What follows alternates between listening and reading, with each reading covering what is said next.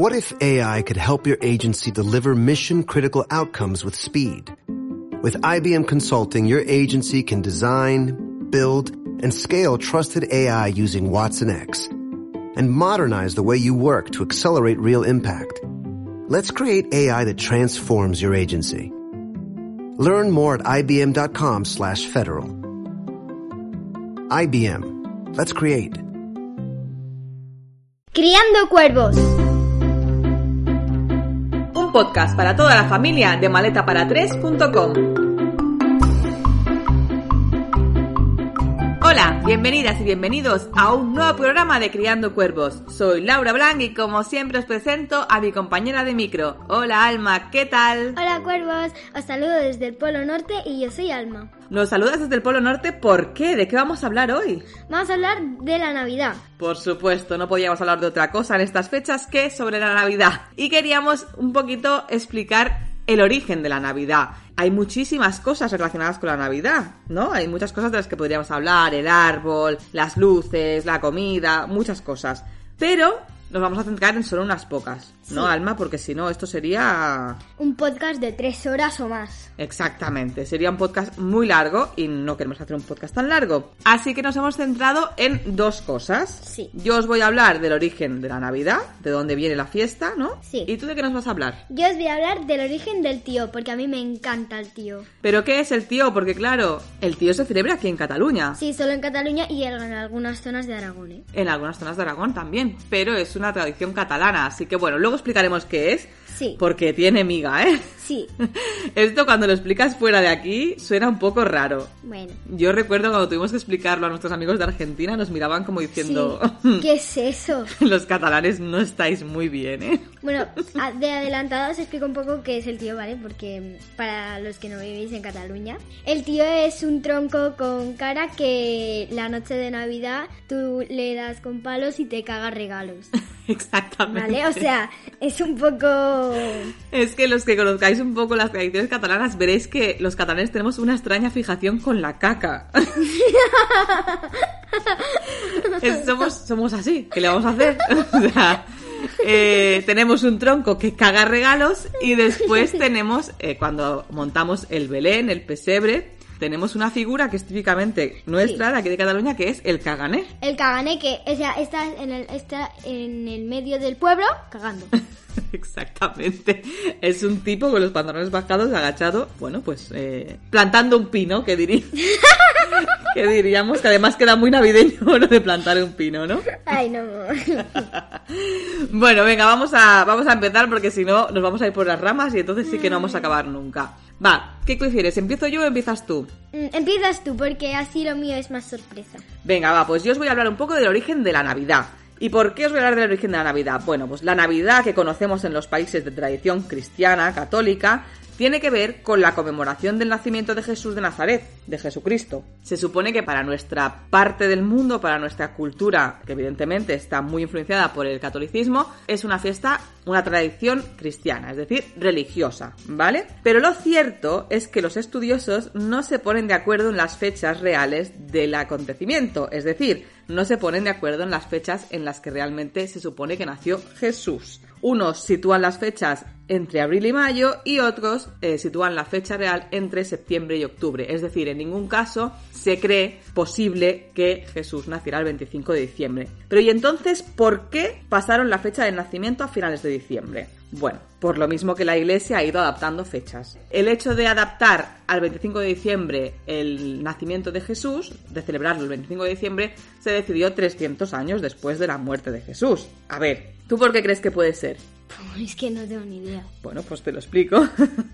La Iglesia ha hecho esto en diferentes ocasiones. Por eso vemos que muchas fiestas de santos importantes coinciden con fiestas paganas que ya existían. ¿Qué es una fiesta pagana, Alma? Una fiesta pagana es una fiesta que no es nada religiosa. No es religiosa, para nada. Muchas de estas celebraciones están relacionadas con celebraciones de paso del tiempo y de las estaciones, es decir, fiestas de la naturaleza que a menudo estaban relacionadas con divinidades anteriores. Entonces, no podemos olvidar que la Iglesia como institución religiosa, social y política se hace fuerte y surge en Roma, es decir, es muy probable que esta tradición venga de algo que ya se hacía en Roma antes del nacimiento de Cristo. Por eso decía que como en otras eh, fechas, otras fechas señaladas en las que la Iglesia ha aprovechado fiestas que ya existían para poner sus propios santos, con la Navidad pasó exactamente lo mismo. En Roma se celebraban las Saturnales, Saturnalia, que estaban dedicadas a Saturno. En estas fiestas básicamente se celebraba el solsticio de invierno, es lo que se ha celebrado en muchísimas culturas antes de la imposición religiosa o católica. Entonces, durante estas fiestas, que duraban siete días, los romanos celebraban y festejaban por todo lo alto, sin censuras. Empezaban el 17 de diciembre aproximadamente y duraban hasta el 23-24. Os sonarán las fechas. Evidentemente, el 24 nosotros celebramos la Nochebuena, ¿no? Sí. Y el 25, que se celebra el nacimiento de Jesús, lo que hacían ya los romanos era que el día 25, cuando terminaba Saturnalia, se celebraba el nacimiento del Sol. El nacimiento del Sol, Natalis Solis Invictis, Sol Invicto. Estaba personificado en el dios Mitra, que era de origen persa y gozaba de gran popularidad en Roma, sobre todo gracias a los soldados. No podemos olvidar que Roma, el imperio romano se levantó a base de guerras, por tanto los soldados tenían un gran peso social y también se intercambiaban presentes. Lo del sol no era únicamente de los romanos. Muchas otras divinidades se dice que nacieron también en esta fecha. ¿Por qué? Porque se relacionan con el solsticio de invierno, es decir, con el renacimiento del sol. Pero como decía, esto no era exclusivo de los romanos, ni lo inventaron ellos, ni muchísimo menos. En estas fechas, eh, después de las últimas cosechas de octubre-noviembre, recordemos Halloween, que también os explicamos la historia de Halloween, de dónde viene. Sí. Y si no lo habéis escuchado, podéis ir al podcast anterior, en el que hablamos del origen de Halloween. Pero acabas de escuchar este, ¿eh? Por supuesto, por favor, no nos dejéis a medias. Después de la celebración de las últimas cosechas y la muerte de la abundancia, digamos, en estas fechas de diciembre, finales de diciembre, pues, se celebraba el renacimiento del sol. No fueron los romanos los primeros, ni mucho menos. Todas las grandes civilizaciones del Mediterráneo y también algunas de las zonas europeas de la costa atlántica tenían un culto al sol, que era una de las celebraciones más importantes de estas civilizaciones. Ni los romanos inventaron nada, ni mucho menos la Iglesia cristiano-católica inventó nada. De esta forma, aprovechando una fiesta que ya era muy popular, conseguían equiparar el nacimiento de Jesús a las grandes divinidades ya existentes. Así es mucho más fácil que la gente termine celebrándolo, ¿no? Si conquistas un lugar es más sencillo imponer que prohibir. De este modo las gentes podían seguir celebrando sus propias fiestas aunque éstas cambiaran de nombre. Y esto lo ha hecho la Iglesia Católica durante toda su historia, ¿vale? Repito, en Semana Santa pasa lo mismo, en San Juan pasa lo mismo, a principios de febrero pasa lo mismo, ahora no me acuerdo cómo se llama eh, esta festividad, pero bueno, es la del fuego. Siempre ha hecho lo mismo, es decir, lo que hacían era asimilar una fiesta ya existente, aprovechaban el tirón de que la gente ya celebraba, entonces podían imponer una nueva festividad sin que la gente se cabreara, claro. Si tú ya estás celebrando, ¿qué más te da que le llamen eh, Jesús que Mitra, ¿no? Si tú ya estás celebrando, nadie se puede meter en lo que tú estás celebrando, ¿no? Sí. Entonces era mucho más fácil y eso es lo que ha ido haciendo la Iglesia Católica. Por eso nosotros celebramos la Navidad como algo religioso, pero realmente la Navidad no tiene nada de religioso, es totalmente pagana. Por supuesto, con esto no queremos ofender las creencias de nadie, evidentemente. La gente que cree que venera a la vida de Jesús tiene el 25 de diciembre para celebrar su vida y su muerte. Y es fantástico y maravilloso y por favor seguid celebrándolo si es lo que os hace felices.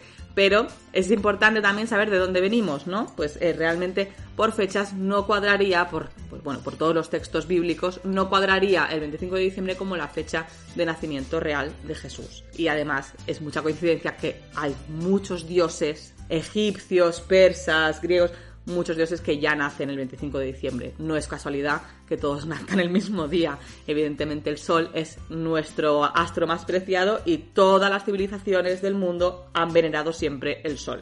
Y hasta aquí mi parte para explicaros el origen de la Navidad. Otro año hablaremos del origen de otras tradiciones navideñas, como pueden ser la figura de Santa Claus, que es súper importante, ¿no? En la Navidad ahora mismo. El árbol de Navidad, las fiestas de Yule nórdicas, que celebran el solsticio de invierno también, como ya os decía, muchas civilizaciones, ¿no? Lo hacen. El tronco de Yule, el porqué de poner muérdagos sobre las puertas, la decoración de la casa, las grandes comilonas, bueno, eso os lo explicaremos otro año porque si no, ya hemos dicho que esto no terminará nunca. ¿Y los reyes? Y los reyes también los explicaremos pues otro año si quieres. Sí, con Papá Noel, porque así son dos personas. Exactamente, el año que viene si queréis podemos explicar pues el origen de Santa Claus y el origen de los Reyes Magos. El origen de los Reyes Magos sí que está muy ligado a la vida de Jesús. porque realmente... Hombre, realmente fueron ellos los que le trajeron los regalos. Exactamente, va totalmente ligado. Los, los Reyes Magos sí que podríamos decir que son puramente religiosos, Sí. porque se deben, pues eso, al nacimiento de Jesús y al ir a llevarle regalos eh, directamente, bueno, Al niño. regalos, ofrendas o como lo queráis llamar, al niño, ¿no? Pues el típico oro, mirra, incienso. Sí que los Reyes tendrían un origen puramente religioso. Pero de eso os hablaremos el año que viene cuando hablemos también de Santa Claus, que también tiene un origen un poquito complicado. Pero hasta aquí mi parte, Alma, te toca a ti hablarnos del tío. ¿Cuál es el origen del tío? El tío es una tradición pagana, ¿vale? No tiene nada que ver con la religión, no tiene nada de cristianismo, ¿vale? El tío se celebra el cambio de año, el final de una etapa y el principio de otra, como por ejemplo el final del otoño y el principio de invierno.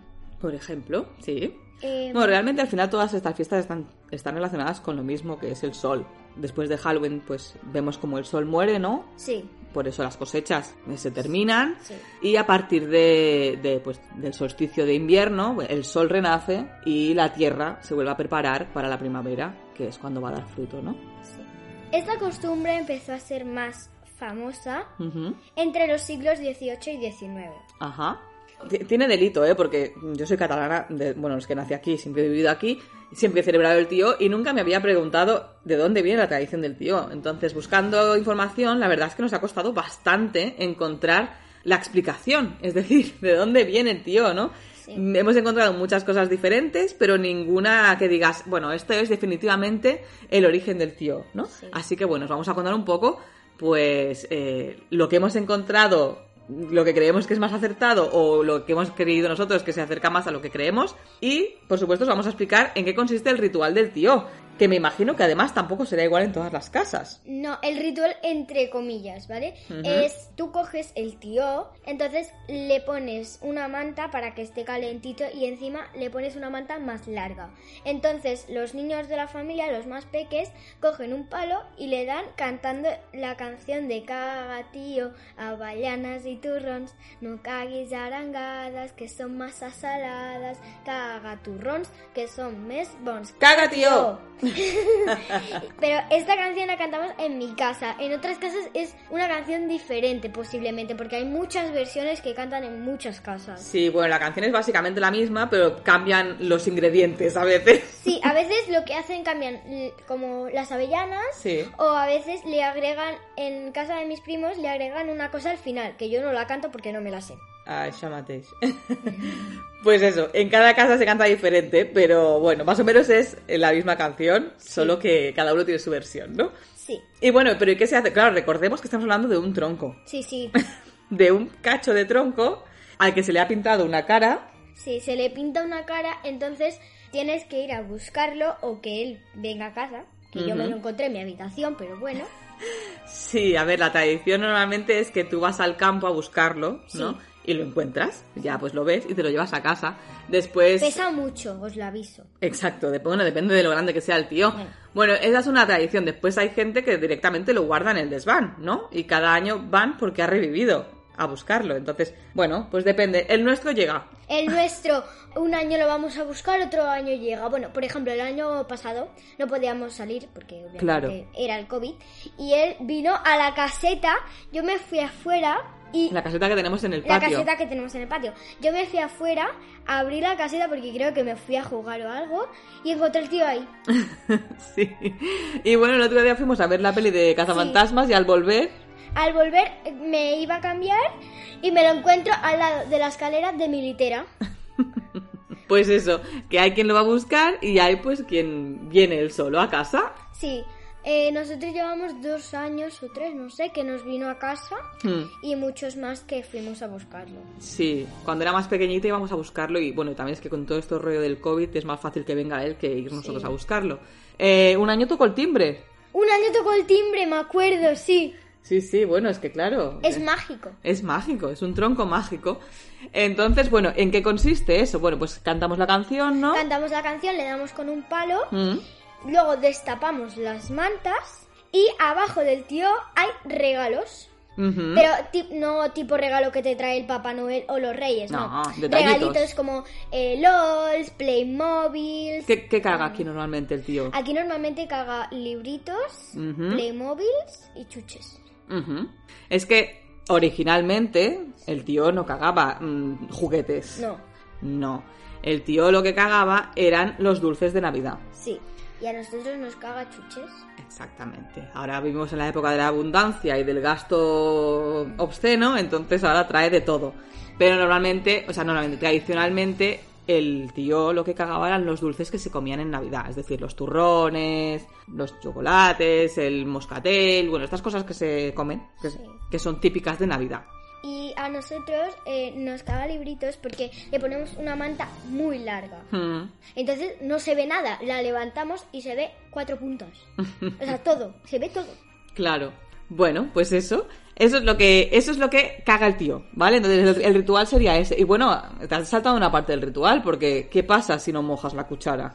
Si no mojas la cuchara, no caga. Entonces, claro, Bueno, la cuchara, el palo, el bastón, lo que tengas. exacto, lo que tengas. O sea, el tío hay que hacerlo cagar con un palo o con una cuchara de madera, ¿vale? Pero todo que sea de madera. Y lo tienes Sí. que mojar porque si no, no caga. Exactamente. O sea, si tú cantas y le das con el palo y el palo está seco, el tío no caga. Entonces, entre cagada y cagada, es que esto es una. De verdad que nos va a quedar un podcast Un poco bastante. ordinario. Sí, un poco guarrete, pero es lo que hay. Entre cagada y cagada hay que ir a mojar el palo otra vez, porque si no, Sí. sabemos que no caga. Entonces, este sería el ritual del tío. Sí. Y bueno, la gracia está evidentemente en que lo hacen solo los niños. Eh, los mayores vemos como los niños pues hacen cagar el tío. Nosotros solo tenemos una niña en casa, normalmente cada uno tiene su tío, se caga en familia, es decir, pues el 20 porque además se caga el 20 se caga. Se hace cagar el tío el día 24, la noche de Nochebuena. Entonces, claro, cada uno lo hace en su casa. Bueno, Noso- nosotros lo hacemos por la tarde, pero bueno. nosotros nunca lo hacemos el 24 porque mm, nosotros no cenamos en casa el 24, siempre cenamos en casa de los abuelos. Sí, de los abuelos o de la yaya. El 24 siempre es en casa de los abuelos. Bueno, sí, de casa de los Entonces lo hacemos cagar el domingo antes de Navidad y invitamos a los primos y a los amigos, bueno, a los amigos, no a todos los amigos. No, no, no, solo a los que son como parte de la familia. Exactamente, unos amigos que son como primos. Entonces, bueno, pues hay más vidilla, hay más niños. La gracia es que haya bastantes niños porque sí, es más bonito. Sí, pero nosotros somos bastante pocos. Bueno, si te parece poco. Bueno, eh, a ver, eh, El tío no está de acuerdo con que son pocos, ¿vale? niños, o sea, por ejemplo, ¿no? Eh, que somos como cinco o así, Normalmente sois o seis. sois dos, cuatro, cinco. Normalmente sois cinco. Somos Ahora cinco. sois cinco, antes erais menos, claro. Hom- Hombre, claro, porque antes no, no estaba el Uriel, que es mi primo pequeñito. Claro. Entonces, bueno, pues somos entre 4 y 5. Esperemos ser 5 este año también. En principio sí, en ya veremos. bueno, una vez explicado el ritual del tío, Sí. ¿qué se hacía después con este tronco? Después del ritual, entre comillas, porque le decimos ritual, pero más o menos, Bueno, sí. se aprovechaba el tronco para ponerlo en la chimenea y eh, dar calor a las casas. Claro. Que después de dar calor a las casas, las cenizas se esparcían por el bosque o por las casas, más, más bien por el bosque, porque creían que eh, esas cenizas los protegían. Ah, muy bien. Muy bien, qué interesante. También puede ser que los echaran a los campos, ¿no? De cultivo, Sí. ¿no? Porque las Los- cenizas sabemos que, Sí. que ayudan a, a crecer los cultivos, por eso se queman las tierras también. Sí, también por los huertos o así, por donde hay plantas, frutos, cosas de estas.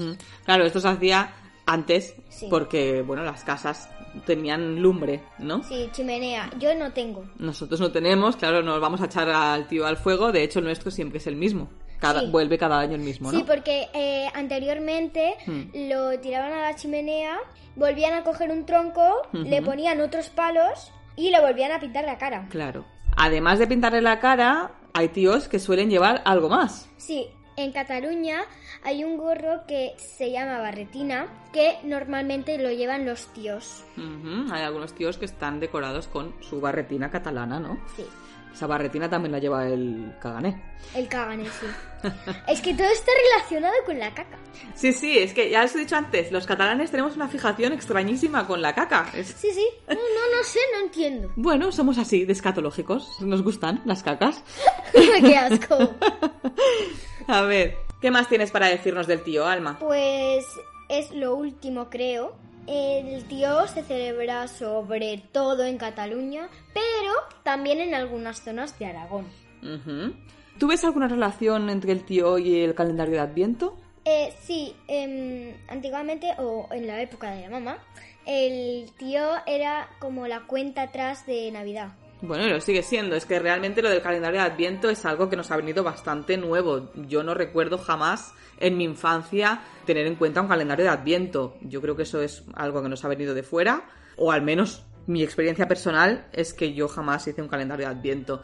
Considero que nuestro calendario de Adviento era el tío. ¿Y por qué, Alma? ¿Por qué digo que es nuestro calendario de Adviento? Porque es la cuenta atrás hasta el día de Nochebuena o Navidad. Claro, y en esta cuenta atrás, ¿qué se hace?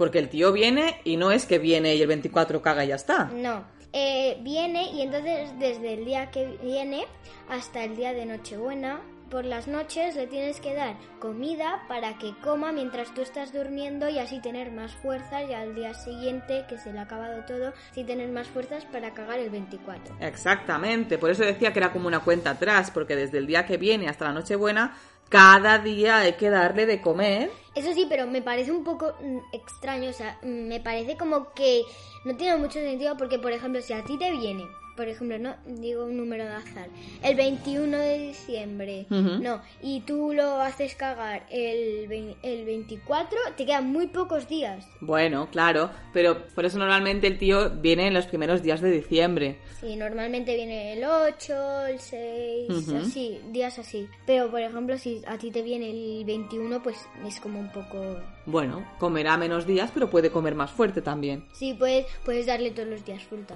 Claro. Normalmente, ¿qué se le da de comer al tío? Normalmente se le da fruta, frutos secos, cosas de estas. Las mandarinas le pirran, ¿no? Sí, sí. Las mandarinas, las nuestras que le damos, están buenísimas. Sí.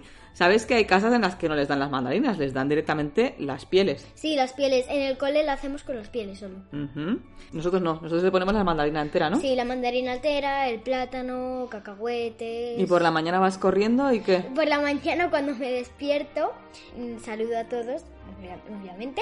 Me voy a saludar al tío porque yo tengo una relación divinísima con el tío. Entonces me voy a saludar al tío, miro su plato y digo, ¡ay, muy bien, tío, que te lo has comido todo! Te lo juro. Bueno, tienes una relación divinísima este año. Este año. Otros años se ha muerto un poco de hambre. Bueno, pero al menos estabais vosotros. Exactamente, si no fuera por nosotros habría días que no comería. Pero bueno, este año tengo que reconocer que... Sí, me olvidé un día y le dije, cuando estaba en la cama, le dije a la mamá, mamá, la comida del tío. Y me dijo, ya voy yo, ya voy yo. Exactamente, este año lo lleva a rajatabla, lo tiene mimadísimo. ¿A ti qué, qué te gusta más? ¿Qué día te gusta más? ¿El tío? ¿El día de 25 que se abren los regalos del- del árbol? ¿Los reyes? ¿Puedo decir una de más, más de una cosa? Sí, claro. Vale, a mí me gusta cuando viene el tío, Sí, cuando acabamos el tío, sí, cuando abrimos los regalos sí. y la sensación de saber que al día siguiente me encontraré regalos de Papá Noel. O sea, todo, básicamente. bueno, los reyes más o menos, porque ¿No te gustan los reyes? sí, pero sí, me gustan, me encantan, ¿vale? Pero me gustan más otras cosas. O sea, me encanta, pero no me apasiono. Madre mía, con lo bonito que es los reyes. A mí me parece el día más bonito del año. A ver, sí, es mi, a mí mi día favorito del año es mi cumple. Ah, bueno, claro, perdón. O sea, hello. Bueno, bueno, vale, vale. Eh, bueno, lo- de los Reyes ya lo haremos el año que viene, pero Sí. realmente, al menos aquí en Vilaseca, en nuestra, donde vivimos nosotros, es muy bonito. Sí, porque eh, con los fanalets, Sí, los farolillos. los farolillos, que Pones me- un farolillo en la terraza y Pones un farolillo en la terraza, entonces los esperas abajo y los reyes van pasando y a mí me dicen un mon, o sea, me van gritando ¡Almado Boy! ¡Almado Boy! Exactamente, reparten por las casas, la verdad es que es muy Sí. bonito. Yo tengo un libro que explica por qué hacen eso. Es muy bonito, los Reyes, por eso decía que me parece una noche, una noche muy mágica, porque además aquí pues le ponemos bastante cariño. Sí, la verdad, porque vamos a casa de la Yaya con la familia de la Yaya, de la parte de la mamá. Sí. Entonces, mm, como la Yaya tiene un far- farolillo, fanalet, Pues vienen los Reyes allí, ¿no? sí, cogemos el farolillo y la Yaya la mamá y yo nos vamos abajo y cuando gritan el nombre yo no me acerco porque es un caballo un poco que casi se cae en un, en un año, casi se cae. Cada año resbala, pobre. Sí, cada año. Bueno, la cuestión es que además, como eh, vamos a casa de mi madre a buscar esto del farolillo, cuando llegamos a casa Cuando llegamos a casa también nos encontramos como regalos y... les ha dado tiempo a pasar también por aquí y Sí, entonces... porque son, son los pajes. Son los pajes los que vienen a casa de la Yaya. Exacto. Aquí vienen los reyes de verdad. Claro, es que a los reyes de verdad no se les puede ver. Ya, porque son mágicos. Exactamente. Tú puedes ver a sus ayudantes, pero a ellos físicamente no. Porque, porque los ayudantes son los pajes y, y se puede ver porque, claro, son pajes, no son reyes. Claro, son los ayudantes. Los reyes tienen mucho trabajo. Y por- Cuando nosotros estamos viendo la cabalgata, los reyes ya están a todo Sí, trapo. Y están, y están eh, unos que son falsos. bueno, vamos a dejarlo aquí. Aparte, en el cole, en el cole hay madres que se desplazan de los reyes. Bueno, claro, es que es mucha faena. Igual que el Papá Noel que encontramos en los centros comerciales, pues Hombre. ya sabemos que son ayudantes de Papá Noel. Papá Noel no puede estar en todas partes a la vez. Bueno, pero no son bajitos, son altos, no son elfos. Bueno, pero ¿y qué? Pero son ayudantes, son gente que ayuda. No, los padres también ayudamos a los reyes de Papá Noel, ¿eh? Ah, claro, es que Me mandas, aquí... un, me mandas su número de Claro, teléfono. Es que os pensáis que esto es eh, solo magia pura. Pues no, necesitan ayudantes. Claro. Quiero, quiero tu número de teléfono del Papá Noel y así lo llamo y lo veo. No lo vas a encontrar, no nos Oh. comunicamos vía móvil. Es todo mucho más eh, instintivo, más mm, mágico. No te creo. Bueno, no me creas, tu problema. Es que no te creo, pero te quiero creer. Pues me tienes que creer, porque llegará un momento en el que ya no creerás en la magia. Aprovecha mientras creas en ella. Claro. Me has apuñalado el corazón. Bueno, pues todo llegará. Pero mientras creas, vamos a disfrutar lo que es muy bonita esta época. Así que vamos a dejarlo aquí. Pero los reyes también me gustan mucho porque me gusta el momento de que te griten el nombre y el farolillo. Bueno, pero de esto ya hemos dicho que hablaremos el año que viene, que ya nos está quedando un, un podcast muy largo. Y os queríamos recomendar dos películas. Sí, dos películas chulísimas. Este año se han estrenado dos, bueno, se han estrenado más, pero hemos visto dos que se han estrenado esta semana, creo que se estrenaron, o al menos nosotros las hemos visto esta semana. Una es de Netflix, otra es de HBO. ¿Cuáles son, Alma? Eh, la de HBO es Navidad en 8 bits y la de Netflix es El chico que salvó la Navidad. Exactamente. ¿Y de qué van? El 8 bits te lo dejo para ti.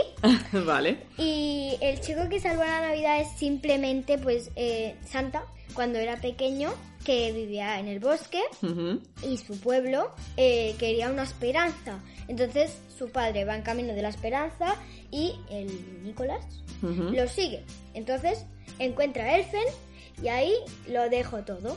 Pues sí, sería un poco pues el origen de Papá Noel, ¿no? Sí, de Santa Claus. Eh, viene de un libro, es un cuento. ¿Ah, sí? Sí, viene de un libro. Ah, sí, por, porque, a ver, sale McGonagall. sí, bueno, sí. La que relata la historia es, eh, Es Maggie Smith, que es, pues bueno, la célebre McGonagall de las películas de Harry Potter. Es una actriz que nos encanta, la verdad, y el papel que hace en la peli es muy chulo. Arriba McGonagall, arriba McGonagall. Hace de la tía Ruth, Sí, que es la que cuenta la historia, y está muy, es muy bonita la peli. ¿A ti te gustó o qué? sí, súper chula. Y súper divertida porque alerta spoiler. Alerta spoiler. Que el ratón que tiene eh, Nicolás se llama Mika y habla. sí. Bueno, es una peli muy chula, está llena de fantasía, pues de amistad, de amor, muy bonita. A mí también me ha gustado mucho. Sí, Pero yo os voy a hablar de Navidad en 8 bits. sí, Navidad en 8 bits es básicamente una peli muy divertida. sí. Y que además, si sois de los 80, 90 como yo, si vuestra infancia tuvo lugar entre los 80 y los 90, la tenéis que ver porque os va a encantar. Es muy divertida, es muy chula y aunque tira un poco de nostalgia, tiene el punto justo de actualidad. Me encanta, a mí me gustó muchísimo. Entre los 80 y 90, sí. Bueno. Más los- 90 que 80, Vale, yo creo, pero los sí. que sois de mi edad, la podéis ver que os vais a divertir un montón. Sí. O sea, más para la edad de la mami, pero para los míos de mi pandilla también lo podéis ver. Y el mensaje final de la película me encantó. Me pareció muy, muy tierno y muy acertado. Yo estaba esperando que el final fuera otro y me daba un poco de, de miedo. Y no, la verdad es que el mensaje final eh, me pareció el mensaje perfecto. Te ha pasado como Aladdin, que pensabas que era un chasco y al final. No, no, no, yo a mí la peli me estaba gustando mucho, pero tenía miedo de que el final me diera un mensaje diferente. Y no, me ha gustado mucho. Eso sí, es un anuncio de Nintendo. que lo tengáis clarísimo, es un anuncio de Nintendo. A mí de verdad la disfruté muchísimo, de hecho la disfrutamos mucho los tres, a Tomás también le gustó mucho y os la recomendamos muchísimo. Me sorprende que el Papa no se haya dormido. A veces el Papa se desconecta un poco de estas pelis, sí, un pero le poco gustó. dice, un poco dice. No, pero le gustó, le gustó mucho porque la verdad es que es muy chula, está muy bien hecha y a mí me encantó. Entonces tenemos estas dos pelis de Navidad que os recomendamos, ¿no? Una en Netflix que es El chico que salvó la Navidad. y la que hay en HBO Max que es Navidad en 8 bits. Ya tenéis dos pelis nuevas para ver estas navidades. Esperamos que disfrutéis muchísimo de las fiestas, que los regalos son lo de menos, que lo importante es que estéis juntos. Si tenéis ganas de hacer maratón de pelis, el año pasado hicimos un podcast, Sí. ¿no? Con las con 10 pelis. Con 10 pelis eh, para una Navidad especial. Exactamente. Ahí podéis ir a nuestro podcast del año pasado y ahí tenéis muchas pelis de Navidad muy chulas. Sí, que ya, o sea, mm, son súper viejas, ¿vale? No, me súper viejas, no, Bueno. jolines. Crónicas de Navidad del año pasado. Bueno, la bueno. 2. A ver, Hay un poco de todo. hay un poco de todo, sí, pero son muy divertidas, las podéis ver y de escucharlas y hacéis un ma- una maratón de pelis de Navidad. Además, las pelis de Navidad yo creo que, a no ser que digan burradas bastante heavies que no pasarán ningún filtro, creo que nunca pasan de moda. No, Nunca se hacen viejas. solo en casa es para todos los públicos, es maravillosísima de la vida y me encanta. Pues bueno, vamos a dejarlo aquí porque si no nos vamos a enrollar otra vez y ya digo que tenéis el podcast del año pasado para ver todas estas pelis. Sí, porque siempre acabamos con un podcast de 45 minutos. No hace falta, no hace falta. Este lo terminamos aquí ya. Que tengáis unas muy felices fiestas, por lo menos unas muy felices vacaciones y nos vemos el año que viene, nos escuchamos el año que viene aquí en Criando Cuervos. ¡Feliz Navidad! ¡Adiós! ¡Chao!